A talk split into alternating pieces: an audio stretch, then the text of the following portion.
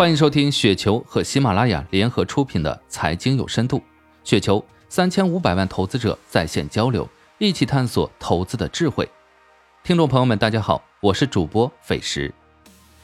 今天分享的稿件名字叫做《你不适合炒股就别炒了》，来自于夏至一九八七。炒股不难，只是对于有些人很难。在股市里经营的时间久了，基本都具备一眼识人的能力，看人会很准。有的人一看就是那种以后要发大财的，而另一些人一看就是赔钱的命。套用巴菲特形容打牌的话，牌过三巡以后，你还不知道牌桌上谁是傻瓜，那么你就是那个傻瓜。放到股市里，如果炒了几年股，你还识别不出谁是高手，谁是韭菜，那么毫无疑问，你就是那个韭菜。现实世界就是这么残酷。有些人考大学像吃饭喝水那么容易，对于另一些人却难比登天。这个时候，怪老师、怪学校、怪家长、怪环境都没有什么卵用。承认自己的笨拙，确实是一件困难的事。有些人打游戏上个王者，那就是有手就行；对于另一些人，则自动化身嘴强王者，不是队友坑，就是对面太厉害，要不就是卡了没闪出来，输了和自己无关，赢了就是自己 carry。真正的强者，那些荣耀王者、巅峰赛两千以上的，自己有几斤几两都是门儿清的。反正游戏规则既透明又简单，你能拿百分之五十的胜率就能上分上不了分的唯一原因就是自己太菜。这个时候沉浸在“老子天下第一”的错觉中毫无意义。正确的做法就是赶快纠正自己的问题，查攻略也好看教学视频也好，观察高手的套路，学习别人的操作技巧，学习别人的大局观，甚至是一些技术细节，反复的练，持续的练，把麦关掉，把队友对手聊天信息全部关掉，专注于当下的游戏，只做正确的事情。聪明人都有自知之明，对自己不擅长的事情心存敬畏，即使现在菜，通过一段时间的努力，水平是可以提高的。怕的是那种既菜又爱玩，还特别装的。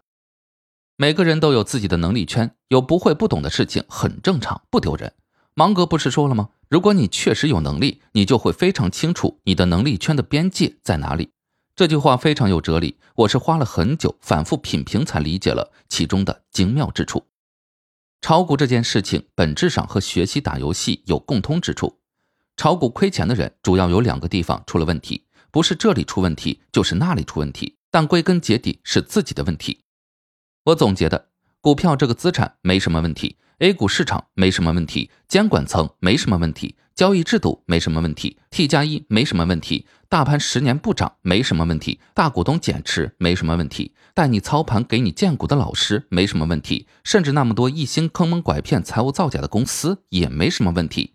问题只在于，有的人不了解规则，不了解市场，不了解行情，不了解公司，不了解股市的基本规则，不懂周期，不懂估值，不懂人性的复杂，不懂这个世界。一旦世界的运行轨迹偏离了自己的预期，就开始歇斯底里，进入喷人模式。这种人不在少数。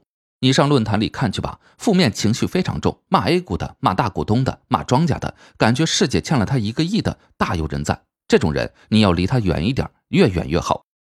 我们举个具体的例子分析一下，这里不怕得罪某位在我专栏下面留言的朋友。他的原话是：我从去年三月听从朋友意见，拿八千股片仔癀的一半换成平安，从七十买到九十，加仓加杠杆，持续买入平安，均价八十四。今年以来又拿剩下的片仔癀的一半换成平安，目前为止加上一个绅士打新的股票，一共就三个长线股。到十二月初卸掉平安的杠杆，回头看，如果两年不做交易，收益还不如一直持有片仔癀来得高。这句话是典型的论坛里经常会看到的牢骚，很多人后悔自己错过了大牛股。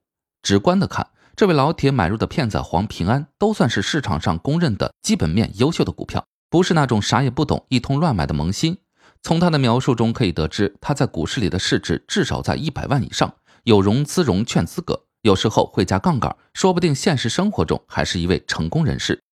只针对他的这句话，我们分析一下存在哪些问题。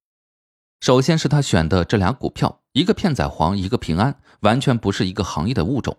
一个中药，一个保险，一个是弱周期的医药加半消费品，一个是周期性金融行业。可以想象，在不同的历史时期，股市肯定会表现出不同的风格。那么，其中一只股票大幅跑赢另一只股票是很正常的事情。近一两年宏观经济的表现不太好，又有疫情这个黑天鹅，周期股的表现弱于非周期股，这不是天经地义的事吗？也不奇怪吧？从片仔癀换到平安，是别人拿刀架在你脖子上逼你换的吗？不是吧？你换过来肯定是有自己考量的，不敢说深思熟虑，但肯定是反复对比过的。你是觉得平安估值太低了，七十到九十块买入算捡了大便宜，说不定是抄了个大底。还是觉得片仔癀已经一两百块了，市盈率那么高，公司好是好，但不值那个价了。而且持仓已经有了不少的盈利，害怕回撤，害怕损失，到底是哪个因素主导的？你自己不该心里有数吗？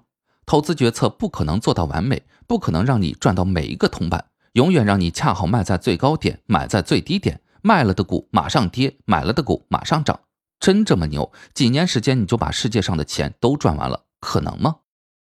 炒股票不能只看收益不看风险。你把片仔癀从四十倍市盈率拿到八十倍市盈率，还几乎是单调一只股票，你拿得住吗？不要太高估了自己的心理素质。鱼和熊掌什么都想吃。从片仔癀换到平安，不谈后面踏空的损失，在风险控制方面，你的仓位稳健性和安全性是不是大大提高了？这一点怎么提都不提，想都不想呢？好好复盘一下，当时为什么做出这样的投资决策？当时想的那些换股的理由有没有道理？有没有根本性的错误？现在那些理由还能不能站得住脚？如果没有的话，再把你放回那个情景里一次，你还是会换股，根本改变不了什么。如果你忘了当时为什么换股是情急之下的一时冲动，那说明投资体系出了问题。交易之前甚至都没想好，交易以后也没有做记录，不记录自己的心理过程，以后连复盘都做不到，投资水平还怎么提高？还有很重要的一点。这位朋友对片仔癀和平安两只股票的基本面是不是足够的了解？片仔癀我不太懂，但我也有朋友投片仔癀的，经常跟踪产品的出厂价，经常跑各种渠道打听销售情况的，那是真的用了心，赚钱了也正常，人家该赚的。平安我懂一点，以保险这个行业的复杂程度，我相信百分之九十九点五以上的投资人搞不明白，这个数字可能还给保守了。那上面买了平安股票的朋友，是不是正好是百分之零点五里面的一员？我看选。注意，他说的是听从别人的意见换了股，而且换股后还加了杠杆。好家伙，这一手骚操作又脱离了我的认知能力范围。别人几句话他就信了，还加杠杆，你怎么敢？说明他压根不懂片仔癀，也不懂平安，投资完全靠撞大运。这次即使侥幸撞着了，下次呢？退一步说，即使现在后悔换了股、认了错，说明他现在觉得片仔癀的投资价值高于平安，知道错了，那换回来就好了，把八十多块的平安卖了，把两百五十块的片仔癀再买回来就好了。这位朋友怕是也不愿意，也不敢了，那后悔还有啥用？他这句话还有一个大问题是，注意力完全集中在价格上，只以短期成败论英雄，这种思想是很危险的。对于价格，对于短期的盈亏涨跌，最好还是抱有一个健康的心态。如果一段时间别人赚钱了，而自己赚的没有别人多，甚至还亏了，这个时候先看看是不是自己认知能力上的差距，别人有没有值得自己学习的地方。如果感觉两个人的投资水平也没有什么本质区别，只是恰好你选了那个行业，我选了这个行业，而这段时间你的涨了，我的没涨，这就没什么大不了的，并不意味着我的选择就是错的。我还要祝贺别人的成功，虽然这件事情做起来比较难，人性就是这样，我们都见不得别人比自己好。但从价值观上得往这个方向靠拢。短期来看赚钱靠运气，长期来看主要靠能力。能力圈覆盖不了的收益，迟早还要亏回去的。也许这位朋友只是简单发发牢骚，我说的话重了点，请多包涵。但事情基本也就是这个道理。以上就是今天的全部内容，感谢您的收听。